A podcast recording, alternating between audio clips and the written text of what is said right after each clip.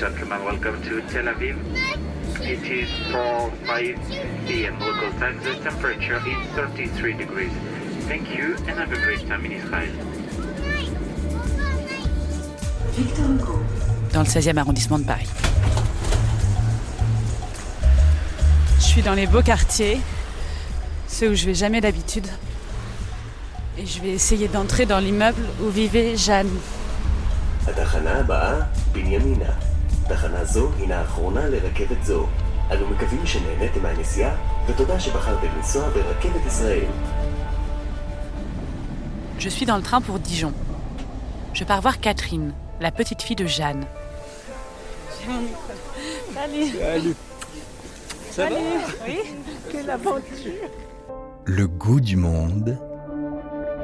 Clémence de Navy. Bonjour Zazie. Bonjour Clémence. Zazie Tavitian, merci d'être avec nous aujourd'hui. On est très heureux de vous recevoir. Vous êtes journaliste. La cuisine et la nourriture vous servent un peu de vocabulaire et de lunettes pour comprendre le monde. Je voudrais savoir d'où ça vous vient, cette lecture-là. Je pense déjà que j'ai toujours aimé manger. C'est le point de départ. Euh, J'étais un enfant qui mangeait beaucoup et je me sentais très valorisée quand je mangeais beaucoup. C'est-à-dire, euh, c'était quelque chose pour euh, laquelle on me félicitait. Donc euh, déjà, ça a commencé par là. Et puis ensuite, il y a pas mal de choses qui se transmettaient par la nourriture dans ma famille, notamment mes origines, peut-être juive et arménienne. parce que J'ai un côté juif, un côté arménien. J'ai toujours aimé écrire aussi. Et quand je me suis mise à vouloir écrire, je me suis dit que c'était un terrain ami pour commencer à, à écrire la nourriture. C'était, ça m'impressionnait. J'étais impressionnée par le journalisme, par les journalistes, mais la nourriture c'était un terrain ami et pour lequel j'avais beaucoup de curiosité. Donc, euh, donc je pense que ça a commencé euh, comme ça. comme ça Si vous nous rejoignez, bienvenue à tous. Vous écoutez Le Goût du Monde. Vous avez peut-être entendu dans le générique concocté par euh, Cécile Bonissi, la réalisatrice de l'émission, une sorte de musique et, d'endroit où nous sommes allés euh, en l'espace d'une minute. Euh, ce sont des extraits de votre podcast à la recherche de Jeanne, un documentaire extraordinaire, une enquête très personnelle sur votre arrière-arrière-grand-mère, Jeanne, donc, déportée et assassinée dans le camp euh, de Sobibor en 1943. Et c'est le point de départ de toute cette histoire et de cette enquête, c'est un cahier de recettes. Je voudrais savoir, ce carnet, qu'est-ce que ça a signifié pour vous et en quoi ça a été un élément déclencheur?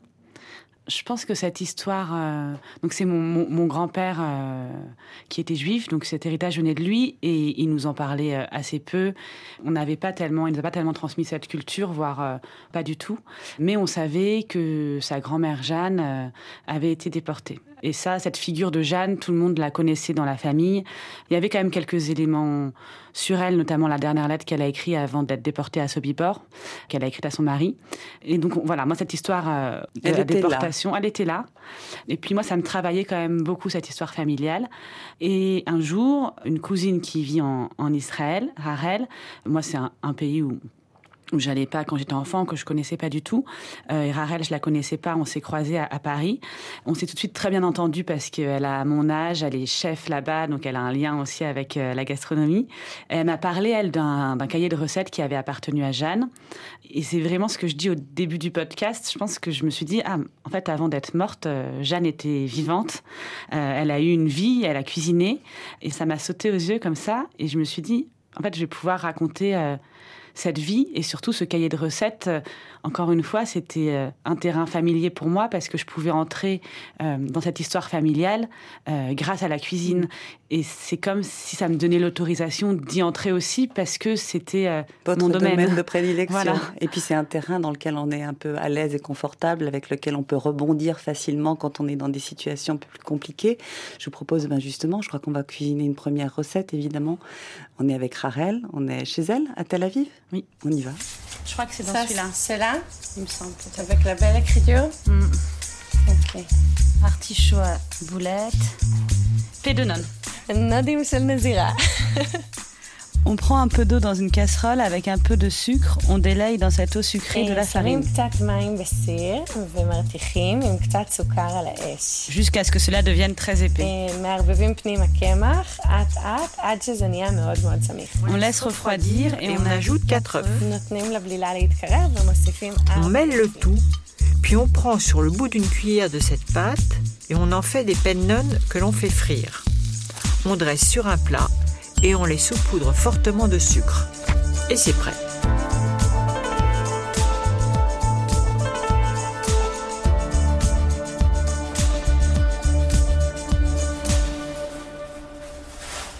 Alors on, on commence.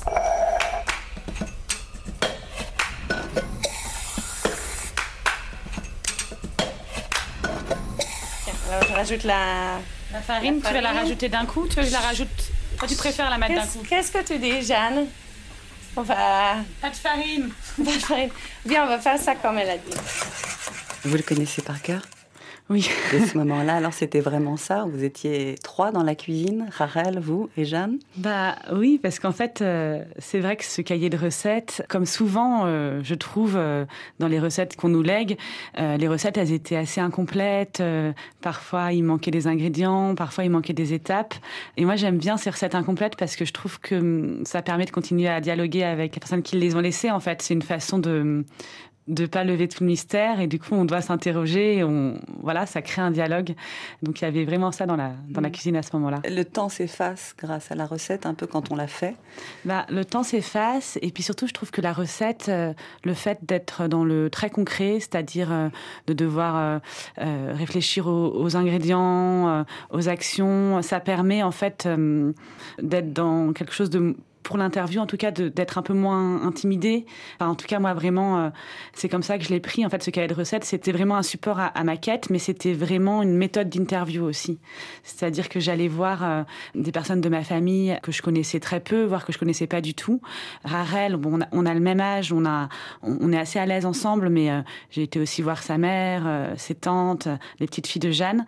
Et en fait, au lieu d'arriver et de leur demander tout de suite Alors, les choses sur. Jeanne, surtout que c'était pas forcément facile d'en parler, le fait de devoir d'abord décider de la recette qu'on allait cuisiner, comment on allait la faire, et puis même de faire ensemble, ça permettait d'entrer en matière et tout de suite d'être dans une intimité qui permettait ensuite de poser les questions peut-être plus intimes et plus délicates. Hmm, D'avoir un pas de côté, en fait, sur euh, le, le réel sujet de l'interview. D'ailleurs, vous avez initié une forme de rituel. Oui. À chaque euh, début d'interview, on a euh, Qui êtes-vous? C'est Oui. la question que je voulais vous poser. Et quelle recette voulez-vous cuisiner? Oui. Du coup, à partir du moment où ce rituel-là était enclenché, l'interview pouvait se dérouler. Oui, parce que qui êtes-vous, ça permettait aussi euh, les personnes de se resituer par rapport à Jeanne, donc ça les remettait aussi dans, dans cette histoire familiale et, et dans cette lignée familiale. Et les recettes, c'était aussi très intéressant de, de savoir ce que les personnes avaient choisi, parce que ça disait aussi d'elles, quoi, à chaque fois. Ce qu'elle retenait. Mm. L'épée de nonne, évidemment, c'est pour rigoler. Oui, c'est pour rigoler et euh, parce que Rarel dit oui, ça m'amusait de cuisiner euh, un plat qui s'appelle des pets et je pense que il y a aussi le côté de la langue parce que Rarel elle est elle est née en Israël euh, donc euh, on l'entend, elle, elle parle hébreu, sa langue maternelle, mais alors sa mère lui a toujours parlé français. Et euh, elle aime parler français, elle aime aussi rigoler avec cette langue. Donc euh, il y avait ça. Et je pense aussi Rarel euh, ça lui rappelait elle m'a dit les beignets enfin sa mère faisait des beignets frits comme ça à Hanouka où on mange pas mal de choses frites mais c'était pas des beignets qui ressemblaient à d'autres beignets de Hanouka et donc du coup c'était une façon aussi dont sa mère avait peut-être transposé cette recette qu'elle avait associée à une fête euh, religieuse juive là où Jeanne peut-être ses beignets elle allait les manger euh, enfin On voilà sait à pas. d'autres- oui à d'autres Et c'est pour ça que c'est super, c'est qu'on peut complètement imaginer, l'imaginer, peut-être pas en manger du tout d'ailleurs Mm. ces beignets. C'est d'ailleurs ce que dit la poétesse Ryoko Sekiguchi, que la cuisine, avec son aspect très concret, permet vraiment d'effacer les temporalités. Je vous propose de l'écouter. C'est un moyen qui permet d'avoir plusieurs temporalités. Parce que d'une part, on partage le mets avec les convives, c'est le présent le plus vif, on sent la vie vraiment. Mais en même temps, par exemple, quand je prépare un plat que j'ai appris petite avec ma grand-mère, bah, c'est les mains de grand-mère qui me reviennent. Je sens presque mes mains devenues euh, les mains de grand-mère. Et euh, du coup, c'est la double temporalité euh, en fait qui s'opère.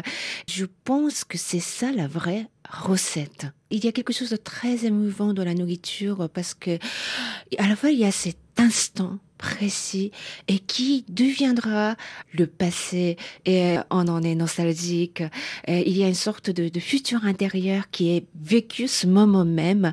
Voilà, le futur, présent, passé est confondu, concentré sur ce moment si fort. Retrouver les mains de sa grand-mère en cuisinant une recette apprise avec sa grand-mère. C'est un peu ça qu'on retrouve tout au long aussi des, des recettes que vous avez pu cuisiner avec les différents membres de votre famille, ou en tout cas s'inscrire dans une autre temporalité.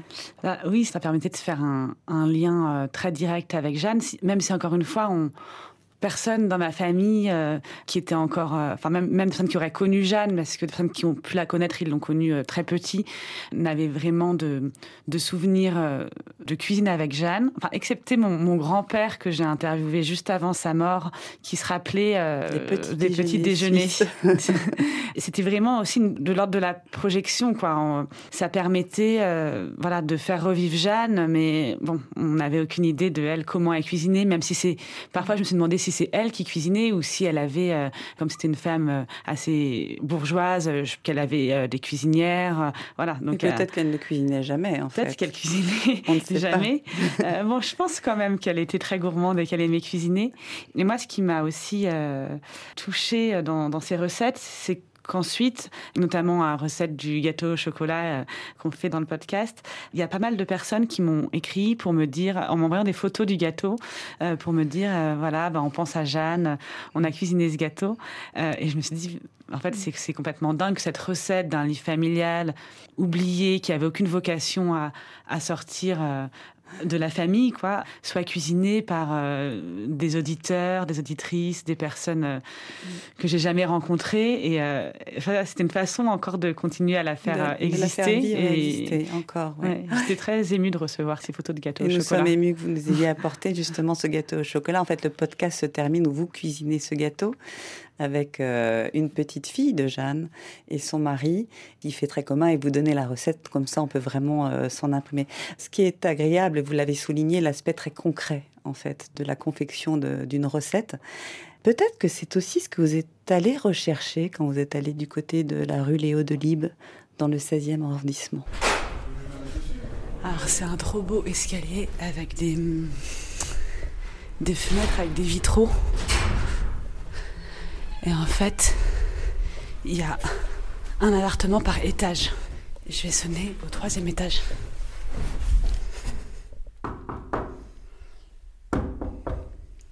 Je vais essayer de frapper au deuxième.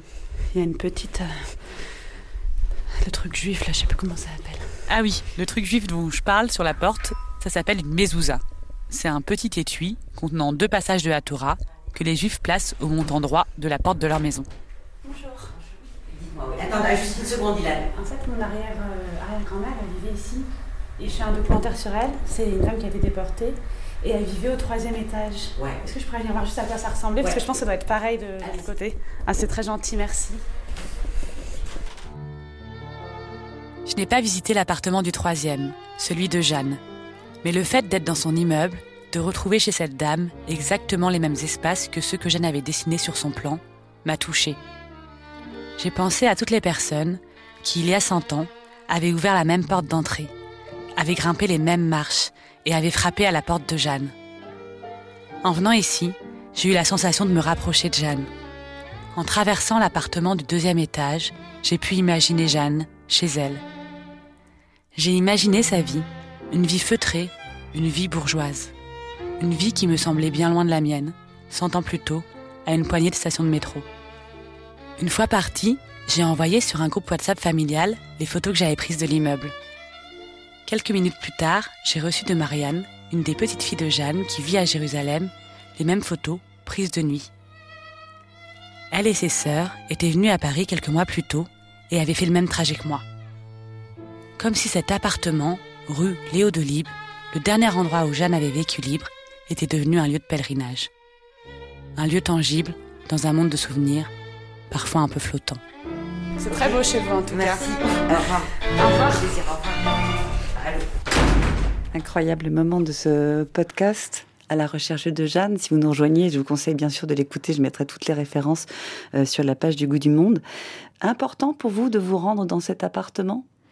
Oui, Ça, j'y avais pas pensé avant de commencer mon enquête forcément, et c'est en retrouvant euh, un cahier euh, de Jeanne parce que, en fait, il y a évidemment ce livre de recettes, mais en creusant, en fait, il y avait énormément d'autres euh, archives euh, familiales qui étaient un peu dispersées partout euh, chez les personnes de, ma famille. Et notamment, il y avait un cahier que Jeanne a tenu à la naissance de ses enfants, où elle raconte tout, elle les pèse tous les jours, leurs premiers mots, leurs premières dents. voilà, donc ça commence à la naissance de mon, mon arrière-grand-père Jean-Claude. Et dans ce cahier, il y a un, un, moment où Jeanne va déménager dans cet appartement et elle écrit euh, qu'elle va déménager ici. Elle, fait tout un plan dessiné de l'appartement.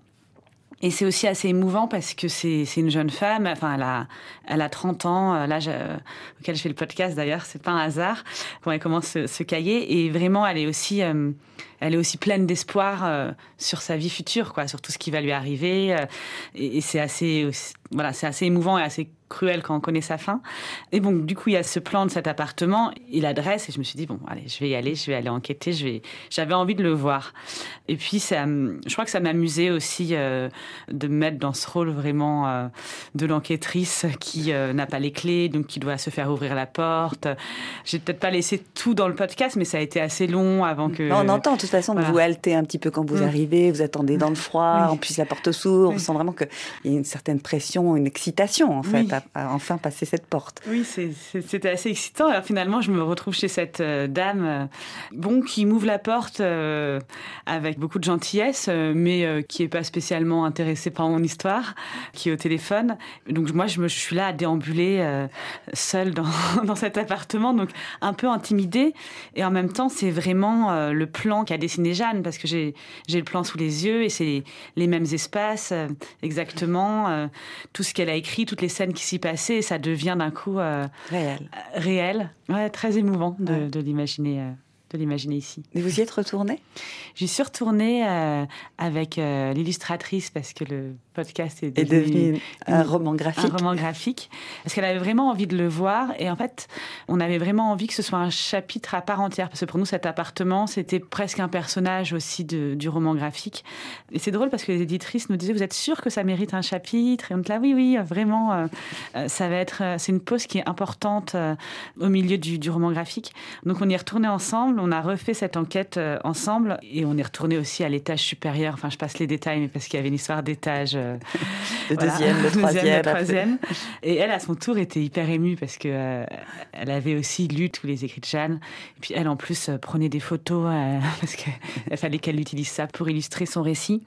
Et c'était drôle aussi parce que la déco était très, comment dire très coloré. très contrasté. Ça aurait pas pu être celle d'il y a un siècle. Ah non, c'était impossible. Il y avait des, des nains de jardin, euh, des couleurs très, très fortes, etc. Du léopard. Voilà, c'était aussi marrant de, de, voir ce contraste entre deux intérieurs. Ouais, l'incarnation mmh. d'un appartement en fonction de ses habitants. Oui. La vie. Elle est partout, la vie, en fait, dans votre podcast, parce que c'est ce que vous dites dès le début, d'ailleurs. Elle cuisinait, donc elle était vivante. Et, et on ne peut pas accepter que sa mort résume toute sa vie. Bah, c'est vraiment ce que j'ai voulu faire, parce qu'en fait, je pense que c'est le cas dans beaucoup de, de, familles où il y a eu des déportés, mais c'est une mort tellement violente qu'on parle plus des personnes qui ont été déportées. On n'en parle plus du tout. On sait qu'ils ont été déportés, et finalement, c'est comme si euh, tout ce qu'ils avaient été euh, disparaît avec leur déportation. Et je trouve que c'est une injustice sur une injustice. Et Jeanne, j'avais vraiment, en fait, je pense que le fait qu'elle ait été déportée à 58 ans, il y a aussi euh, voilà tout, toutes, tout, ces années. toutes ces années. Et j'avais vraiment envie euh, de raconter qui elle avait été en fait. De, je sais pas si c'est lui rendre justice, mais de lui redonner aussi un corps et, et une vie.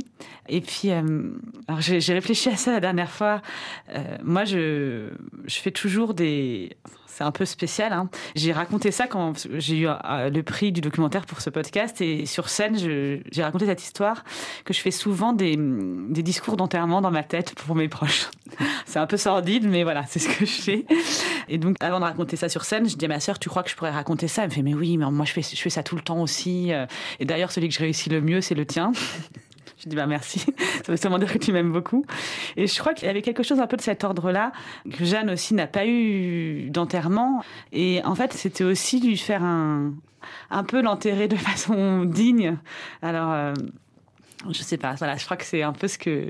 Il y a quelque chose de, de cet ordre-là que j'ai voulu faire. Et j'ai lu après ce podcast le livre de Delphine Orviller, euh, Vivre avec les morts. Et c'est ce qu'elle raconte aussi, comment on rend hommage euh, aux morts en racontant aussi tout ce qu'ils ont été. Euh, voilà, euh, rendre hommage à leur vie, en fait, tout simplement. Le goût du monde. Clémence de Navy.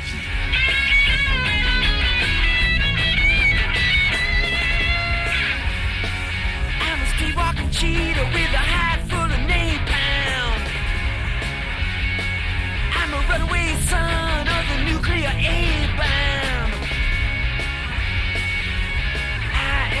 world's forgotten boy, the one who searches and destroys. Honey, gotta help me, please. Somebody gotta save my soul. Baby, detonate for me. Oh! Look out, technology.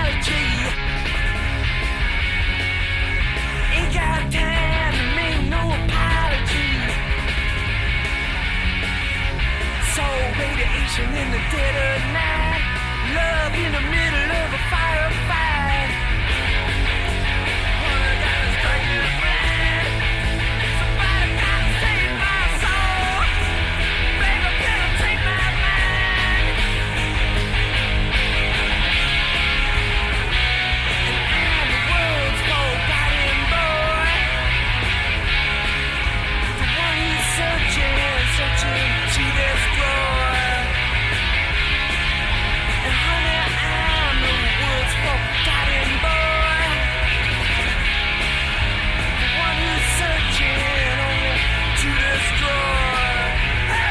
Search and Destroy les Stooges sur RFI. Bienvenue si vous nous rejoignez. Vous écoutez le goût du monde dans les casseroles, les histoires, les valises chargées de trésors à manger qui effacent le temps et vous transportent enfant.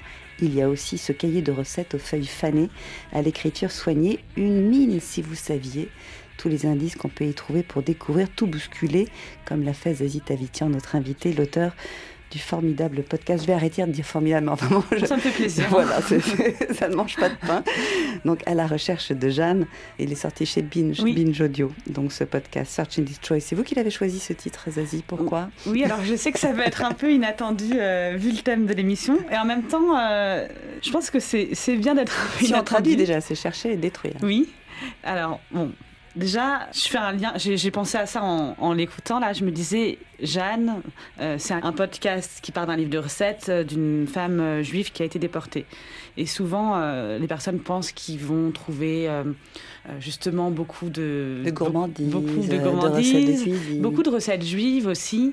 Et en réalité, Jeanne, c'était une famille qui était en France depuis des générations et qui se sentait en fait française euh, avant d'être juive, je pense, euh, qui a été un peu euh, définie comme ça. à cause de, de la Seconde Guerre mondiale. Et du coup, c'est assez inattendu déjà quand on tombe sur son livre de recettes parce qu'il y a énormément de beurre, de crème, de... il y a du porc aussi, elle mangeait pas cachère, quelques recettes juives ashkénazes, mais bon, déjà, il y a un, un pas de côté euh, par rapport à ce qu'attendent peut-être les gens qui vont écouter le podcast ou lire la bande dessinée. Donc voilà, là, je fais un lien un peu tiré par les cheveux avec Search and Destroy, mais peut-être que vous attendiez pas à ce que je vous donne une chanson Bah, de, si de si je tire un lien encore plus tiré par les cheveux, je dirais que le Search and Destroy, il vous appartient. Parce que ces racines-là, ce sont celles de Jeanne, certes, mais ce sont surtout les vôtres. Euh, bah, je pense qu'il y avait quelque chose de. Moi, moi c'est mon grand-père qui était juif, donc euh, on sait que cette religion se transmet par la mère. Donc euh, moi, je suis pas à proprement parler juive, et donc je pense que ce côté-là, ça fait qu'on voilà, moi je, je suis issue de cette histoire-là, mais c'est compliqué de la, la revendiquer. C'était une histoire qui m'intéressait depuis toujours. Enfant, je lisais énormément de, de choses là-dessus. Euh, voilà, été intéressée par cette histoire et en mais même pas temps concernée a priori. je, je sentais bien que j'étais concernée parce que ça me, ça me touchait énormément et en même temps c'était plutôt de l'ordre de ne pas revendiquer euh, quelque chose. euh, qui m'avait pas peut-être directement fait souffrir. Et puis j'étais complètement éloignée de cette culture-là, donc euh, je voulais pas me sentir. euh, je me sentais peut-être un peu, un peu, Usurpatrice. voilà, usurpatrice euh, par rapport à, à cette histoire. Encore une fois, le cahier de recettes, il m'a permis de me sentir à ma place.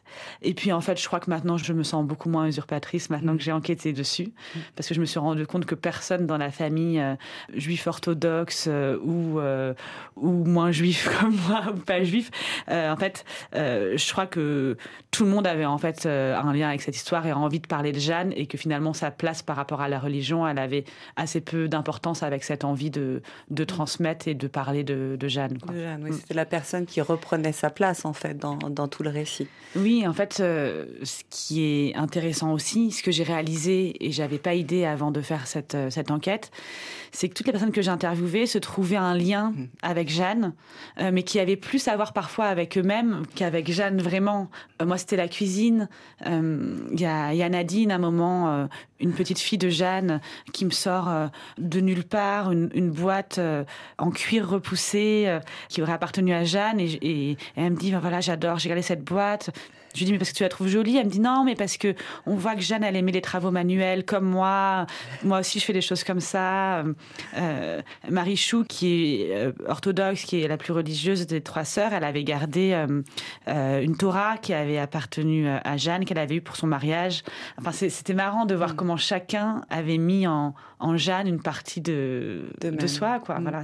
D'autant qu'en plus, les boîtes, on se rend compte qu'elles n'ont peut-être pas appartenu à Jeanne. Il y a aussi André, avec qui vous parlez, assez Oui. tôt dans les épisodes, qui lui ne connaît pas ou si peu, et cependant, euh, c'est intéressant d'avoir cet échange-là, et qui aussi euh, a un détail à lui, euh, qui va le relier à Jeanne. Oui. C'est étonnant cette importance de recréer les branches de l'arbre et, et d'en faire partie. Parce que cette famille, elle a été éclatée après la Seconde Guerre mondiale et après la, la déportation de Jeanne. Mm. Les uns sont partis euh, là, les autres ici. Bah, disons que je pense dans les, les trois fils de Jeanne, euh, chacun a fait un peu comme il pouvait. Enfin, euh, Jean-Claude, mon, mon, mon arrière-grand-père, qui était philosophe, prof de philo, il est devenu. euh, Enfin, il était, je ne sais pas s'il était communiste à ce point, mais il s'est vraiment plus engagé dans le Parti communiste. Son petit frère Raymond, qui était artiste, qui lui euh, avait été prisonnier de guerre et dont la femme a été euh, déportée aussi, euh, et il n'en a plus jamais Euh, lui aussi euh, s'est engagé euh, comme communiste. Et le plus petit Étienne bon était assez engagé aussi en fait. Mais lui s'est marié avec une juive et lui a été beaucoup plus religieux et a élevé ses filles dans la religion juive. Ses filles d'ailleurs qui sont dont certaines sont parties vivre en Israël. Je pense qu'ils continuaient tous à communiquer entre eux euh, mais qu'ils n'étaient pas d'accord forcément. Ils n'avaient pas forcément les mêmes points de vue notamment je pense que la religion de- d'Étienne euh, elle pouvait poser question dans la famille le fait que lui se soit Reconcentré sur cette Reconcentré religion sur et cette replié religion-là. sur cette Mm. religion. Étienne, c'est le père de Nadine. Oui. Eh ben, Nadine aussi, c'est une traduction, il y, a, il y a des recettes, mais il y a aussi des grands silences qui jalonnent tout au long de ce podcast et dont Nadine est l'une des récipiendaires, on va dire.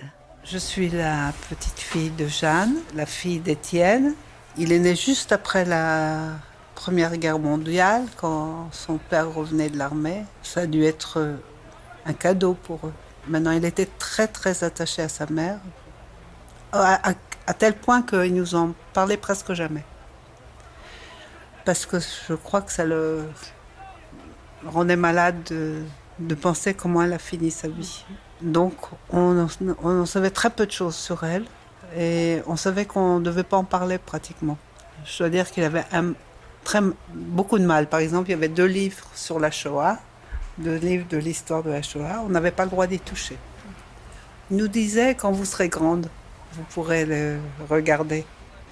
Et c'était dans un, une étagère tout en haut de l'atelier. Il fallait monter, passer par leur chambre à coucher pour arriver sur cette étagère. Et quand ils n'étaient pas à la maison, regarder les photos de la Shoah. Qu'est-ce que tu veux cuisiner du coup de ce livre? Je pense à la Charlotte aux pommes parce que j'aime beaucoup les pommes. Mais c'est pas les charlottes qu'on connaît, euh, enfin en France euh, avec les gâteaux cuillères. Là, c'est, je sais pas à quoi ça va ressembler parce qu'il n'y a pas de, pas de farine et il n'y a pas de gâteau et pas de pain, pas de. Ah, t'as fait- tu l'as déjà faite. C'était bon? C'était bon, mais ça a, pas, ça a bien gonflé, mais ça a complètement Ça retombait après. euh, retomber après.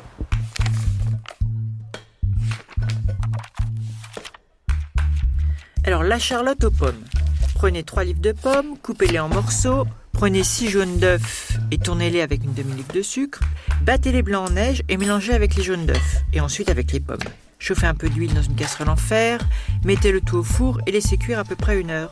C'est la recette de Jeanne, mais moi j'imagine qu'elle a peut-être dit à un moment. euh, Ramasse, j'ai oublié de noter la farine. Bon, c'est pas grave, j'y penserai la prochaine fois. Ce qui est étonnant dans cet extrait, il y en a deux choses étonnantes. Euh, déjà parce que Nadine, ensuite, on apprend qu'elle s'est réapproprié le gâteau. Parce que Oui. le lendemain matin, il y avait un nouveau gâteau de Oui. Jeanne, une Charlotte, mais version plutôt euh, séfarate.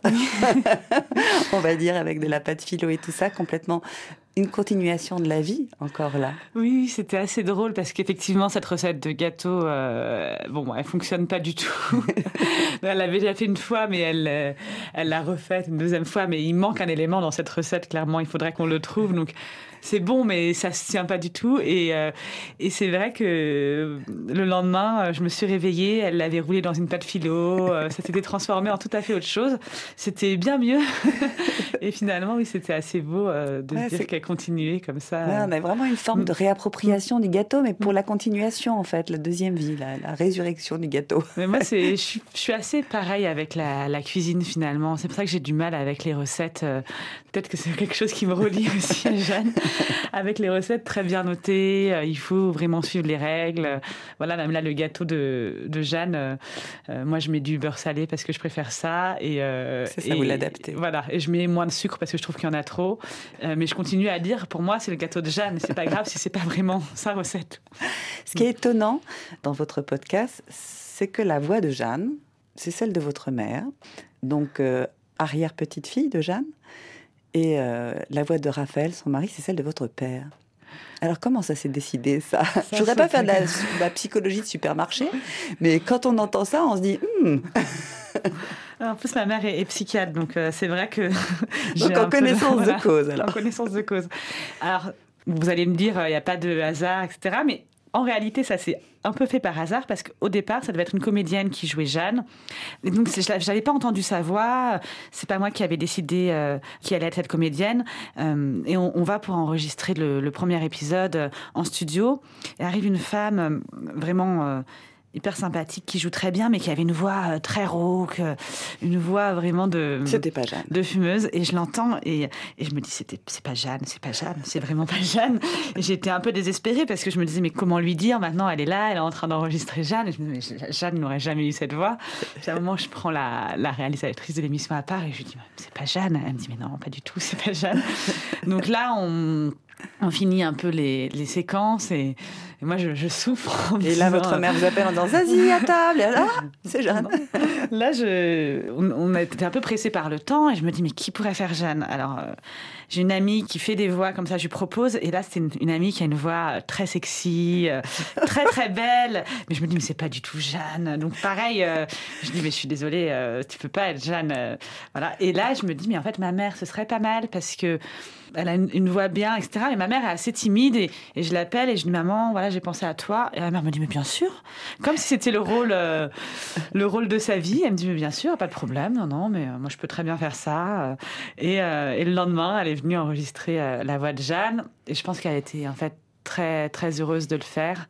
Elle s'entraînait, euh, elle avait ses textes, elle était très bonne élève. Elle a été dirigée aussi par la réalisatrice parce que ma mère est, est pas comédienne du tout. Et finalement, c'était parfait comme ça. Parfait comme ça. On est d'accord. Incroyable le travail de la réalisatrice d'ailleurs. Ah En écriture sonore, c'est formidable à écouter. On est vraiment transporté. On file le long là parce qu'on a, on aborde depuis le début de cette émission des, des aspects qui sont assez légers. En fait, on le pas de côté. On, on le file le pas de côté depuis le début de l'émission. Euh, tout au long du podcast, on découvre des aspects de la Seconde Guerre mondiale, des aspects de la déportation, des aspects aussi de la condition euh, des Juifs. Et on se demande, comme eux et comme vous, vous interrogez dans le podcast, mais comment se fait-il qu'ils ne se soient pas rendus compte Comment se fait-il qu'ils n'aient pas été alertés par des prémices, par des signes? Et cette question-là, en fait, vous l'avez posée aussi à une euh, des petites filles de Jeanne, qui est Dominique, et euh, autour d'une étoile, Hmm. de l'étoile jaune. Donc ça, je voudrais qu'on l'écoute. Et toi, tu t'es, quand tu étais enfant, bon, tu étais petite pendant la guerre, mais est-ce que tu savais que tu étais juive? Ben, je savais pas que les conséquences que ça avait, si tu veux. Puisque j'avais demandé même à porter l'étoile. euh, donc, je ne savais pas du tout ce que l'histoire exacte. Ma, ma grand-mère me protégeait beaucoup, si tu veux. Je, ne savais rien. euh. Je crois que je croyais que ma mère allait revenir. Enfin, pour moi, tout était clair. euh. T'avais demandé à porter l'étoile parce que tu trouvais ça joli? Ben oui, absolument, parce que en classe, j'étais pas très brillante. J'avais jamais de prix ni rien. Je, me suis, je disais, ben, une décoration comme tout le monde. Et heureusement, euh, j'avais pas l'âge, donc ma grand-mère, elle a pu s'en sortir facilement. Ah, Parce qu'elle, elle la portait, oui. Mm. T'aimes bien cuisiner? Ah, j'adore ça. Et déjà, euh, quand j'ai- les enfants étaient petits, j'avais l'impression d'être une bonne mère quand mon frigidaire était plein. Alors, gâteau au chocolat. Jeanne, page 44 sur 93. 6 œufs, 200 grammes de chocolat. Là, il y a 200 grammes déjà préparés. 200 grammes de sucre. Viens, pousse-toi.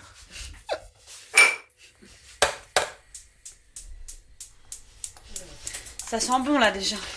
C'est dommage parce que tu peux pas enregistrer les odeurs. Et mais parfois les bruits, tu vois, ça l'eau à la bouche quand même. Est-ce qu'il est bon? Non, j'ai bien réussi. C'est le genre de gâteau facile à faire. En fait, on a envie de vous laisser en cuisine. Oui, et ça, me, ça fait longtemps que j'avais pas réécouté cet extrait et, et c'est vrai que c'était des, ouais, des moments euh, hyper forts euh, avec Dominique. Euh, Dominique, elle a, elle a une place euh, assez spéciale dans, dans cette histoire parce qu'elle a, elle a aussi perdu sa mère euh, qui a été déportée et d'ailleurs la déportation de Jeanne est liée aussi à la déportation de sa mère. Et c'est, c'est, en fait, c'est une femme. euh, Pareil, Dominique je la connaissais, j'ai dû la croiser parfois dans la famille, mais en fait, j'aurais jamais eu de rapport euh, aussi intime et des moments aussi forts avec elle euh, si j'avais pas fait ce podcast. Enfin, je l'aurais jamais rencontrée en fait, euh, dans le sens vraiment rencontrée. Et ça a été une, très belle rencontre. Et Dominique, elle a, voilà, elle a, je vais avoir 80 ans là, au moment où je l'interview, elle a toujours un côté euh, très enfantin aussi, très très direct. Et oui, elle a perdu sa mère aussi, euh, qui a été déportée. Dominique devait avoir 3 ou 4 ans. Et en fait, elle a, elle a pas su euh, pourquoi, mais jusqu'à très tard, parce que quand son père est revenu, lui, il était prisonnier de guerre, et personne ne lui en a parlé. Enfin, ça a été un silence euh, total. Et je pense qu'elle n'a pas dû oser poser de questions avant longtemps. Et oui, ça a été. Enfin, j'ai du mal à imaginer euh, vraiment ce silence-là pendant aussi longtemps. Et donc, c'était vraiment fort de cuisiner avec elle parce que. Ouais, je pense que c'était. Enfin, pour elle aussi, je pense que c'était assez. euh, La cuisine qui donnait un peu des, Mm. des paroles au silence. Oui. Ça permettait de s'exprimer. Et là, je repense à Cherche and Destroy. aussi, pourquoi j'ai passé cette chanson, c'est que c'est des moments, euh, les interviews qui sont très forts et aussi euh, très émouvants. Forcément, ça fait bouger beaucoup de choses en moi. Euh, mais pendant l'interview, euh, je me disais, bon, faut quand même que que tu tiennes le coup, tu vas pas te mettre à, pleurer. Et puis, il y a toujours ce- cette chose-là d'être moins direct dans cette histoire familiale, donc euh, de ne pas devoir être la personne triste quand j'interviewe. Et en fait, donc je retenais beaucoup de choses, et puis parfois je partais de là et j'étais assez chamboulée. Et écouter ce genre de, de musique, donc du, du gros punk comme ça, euh, après avoir fait ces interviews, ou avant, ça me donnait aussi du courage. Et c'est ce que je fais euh, souvent euh, avant euh, des moments qui peuvent me stresser un peu, ou après des moments qui m'ont beaucoup ému. C'est un exutoire aussi. Le goût du monde. Clémence de day, I'm in mine,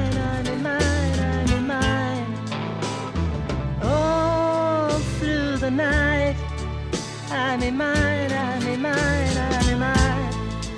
Now the frightened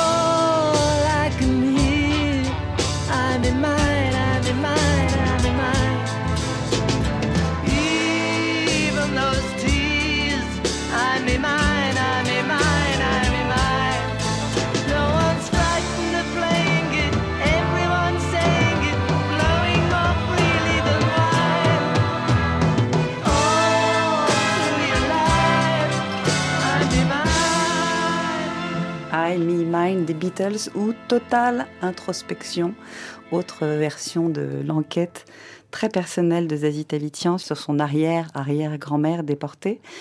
En 1943, le poids du silence qui jalonne et la cuisine qui permet de dire l'air de rien. Ça, c'est quelque chose d'assez magique. Vous saviez que dans les camps de concentration aussi, d'autres camps de concentration, des livres de cuisine avaient circulé, Oui. des cahiers de recettes. Et on retrouve euh, dans cette démarche-là exactement celle qui est la vôtre aussi. Je vous propose d'écouter Elsie Herberstein, auteur des carnets de Mina, avec Anne Georget, ou Comment dire sans rien dire. Dans les camps, évoquer de manière précise les membres de sa famille, c'était insupportable. Et finalement, les recettes permettaient de recréer un lien avec son passé possible dans le contexte des camps, alors que de parler de ses enfants, enfin de tous ceux qu'on avait laissés derrière ou qui avaient disparu, la douleur était insurmontable, c'était trop destructeur. Les recettes, elles, permettaient de garder euh, cette connexion avec ce qui avait été sa vie euh, avant. Un acte véritablement de résistance face au néant. Mina est morte assassinée dans le camp de Thérésine. Elle a confié avant de mourir ce carnet de recettes en espérant qu'il parviendrait à sa fille un jour qui était en Palestine. L'ordinaire, le quotidien pour surmonter l'indicible. C'est ce qu'on retrouve aussi dans les lettres de Jeanne quand elle écrit euh, dans les camps euh, de déplacement à Drancy en disant comment vas-tu, comment t'habilles-tu, est-ce qu'on se raccroche à ça aussi? Oui, ces lettres-là, elles sont euh, très émouvantes parce que euh, Jeanne est, est à Drancy et c'est vrai qu'elle euh, parle assez peu de sa propre situation à elle et elle demande effectivement à ses enfants comment ils vont, comment ils font pour accommoder leur linge sans elle, s'ils n'ont pas trop maigri. Et donc vraiment, elle est, dans ce souci de l'autre, ce qui en fait très touchante.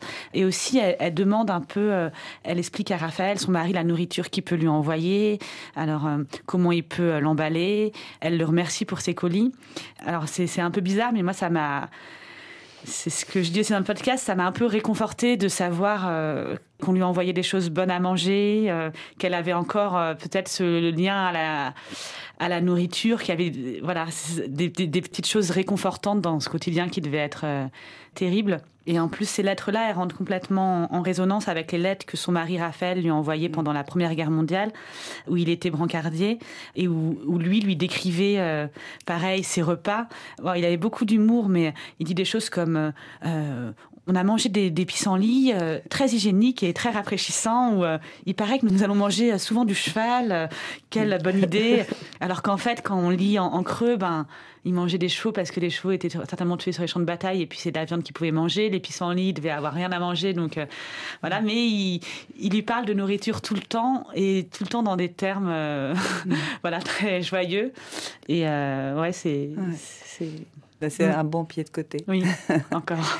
On découvre aussi Colette, personnage extraordinaire qui était interne à l'hôpital Rothschild, qui accueillait à ce moment-là des juifs malades, mais en cours de transit. Situation incroyable. La honte aussi, on découvre la honte qu'ont eu les, les rescapés euh, des camps. Toute cette histoire-là. Euh, une question que j'avais, c'était maintenant que ce podcast est derrière vous, maintenant que la, la BD existe et qu'elle est sortie, maintenant, qu'est-ce qui se passe? Ben, maintenant, je, je crois. enfin, après, on ne sait jamais, mais déjà quand j'ai fini ce podcast, je me disais bon, voilà, cette histoire, je l'ai racontée euh, et, et c'est bien, ça, ça a créé plein de choses dans la famille, euh, plein de personnes se sont parlé. euh, Enfin, je trouve vraiment que ça a créé quelque chose de très beau dans, dans ma famille. Et au-delà de ça, euh, euh, des auditeurs, des auditrices qui m'ont écrit euh, en me disant qu'ils avaient envie d'enquêter sur leur famille et qui n'ont pas forcément un lien avec euh, le judaïsme. Il y avait euh, des personnes qui voulaient enquêter sur la guerre d'Algérie, qui voulaient enquêter sur d'autres histoires familiales. Et ça, j'ai trouvé ça incroyable. Et je me suis dit, bon, c'est fini. Et puis on m'a proposé d'en faire un roman graphique. Et euh, je me suis dit, oh, je ne peux pas résister à l'idée de voir euh, Jeanne prendre vie en, en dessin. Enfin, c'était trop tentant. Et donc, du coup, j'ai retravaillé dessus. Et là, ça ressort et c'est à nouveau assez émotionnel. Parce qu'évidemment, il y a toute la famille qui, qui le lit aussi, des personnes qui Vous êtes un personnage Et puis, je suis un personnage aussi, oui. donc là, pour le moment, je me dis que cette histoire, elle est écrite et que je vais travailler sur d'autres sujets. Et voilà, et que ça va continuer, euh, j'espère, à vivre et à donner envie à des personnes de, poser des questions en fait à leur famille. C'est ça qui me fait euh, vraiment plaisir euh, de rencontrer des, auditeurs ou des lecteurs qui, ont, grâce euh, au podcast ou au livre, ont envie d'interroger leur histoire. Il y a bientôt Yom Kippour. Maintenant, ça a changé un petit peu euh, dans votre cuisine. Est-ce qu'on retrouve des plats? Est-ce qu'on va retrouver des fêtes? Est-ce que davantage? Bah, ou pas du tout? Pas spécialement. Euh, ce qui a changé, c'est que ma cousine Harel, on est devenus très proches et euh, elle était là la semaine dernière euh, pour la sortie du, du livre, il y a deux semaines. Euh, elle a cuisiné un, un repas euh, à cette occasion. Euh, du coup, je découvre sa cuisine aussi et euh, elle a une cuisine euh, à elle parce qu'elle, son père est, est juif tunisien, donc c'est encore autre chose. Elle a cuisiné les pennon aussi. euh, donc voilà, je découvre cette cuisine-là. Après, moi, je célèbre pas les fêtes juives. Après, je serais très heureuse d'être invitée à des, à des repas. Mais euh, je pense pas que je vais jeûner pour Yom Kippour. On est d'accord. Il y a une question euh, qui n'est pas posée, à laquelle vous ne répondez pas à aucun moment. Quelle est votre recette de Jeanne, si ce n'était pas le gâteau au chocolat? Alors, une recette qu'on n'a pas fait dans le livre, mais qu'on a fait avec ma cousine, et c'était un super moment parce que c'était une parfaite euh, recette de lendemain de gueule de bois. du Toujours de. Euh, c'est une galette de pâtes qui est une recette ashkénaze qu'on trouve soit sucrée, soit salée. Et dans la version de Jeanne, alors je ne sais pas si elle est très orthodoxe, une fois de plus, euh, mais euh, il y a de la béchamel et du gruyère. Donc je pense que c'est une espèce de mix entre une recette ashkénaze et une recette très, Très française. Et franchement, cette galette de pâtes qu'on a mangée avec Rachel sur son canapé à Tel Aviv, j'en garde un souvenir ému. Et ça, je pense que je me la, je me la referai. Elle est assez junk. Et elle est, en fait, elle est parfaite pour résumer Jeanne parce que c'est ashkénaze, très français, très réconfortant, très gourmand. Vous nous la donnerez? Bien sûr. Qu'on puisse la mettre sur la page Avec plaisir. Merci beaucoup Zazie. Merci. Merci infiniment pour le podcast, pour les histoires vues du ventre aussi. À la recherche de Jeanne est un podcast donc de Binge Audio, réalisé par Solène Moulin. Le roman graphique est avec Caroline Perron. Il est édité par Calman Lévy. L'un et l'autre euh, devraient être ajoutés au programme d'histoire de toutes les écoles de France parce qu'on en apprend des choses sur l'histoire et le sort des Juifs pendant la Seconde Guerre mondiale. Je glisserai sur la page de tous les liens pour vous écouter et vous suivre. Merci beaucoup à Cécile Bonici pour la réalisation et la mise en onde de cette émission. Réagissez, aimez, étoilez-nous sur les plateformes de podcast préférées. Écrivez-nous aussi parce qu'on adore vous lire. Allez, prenez soin de vous. À la semaine prochaine.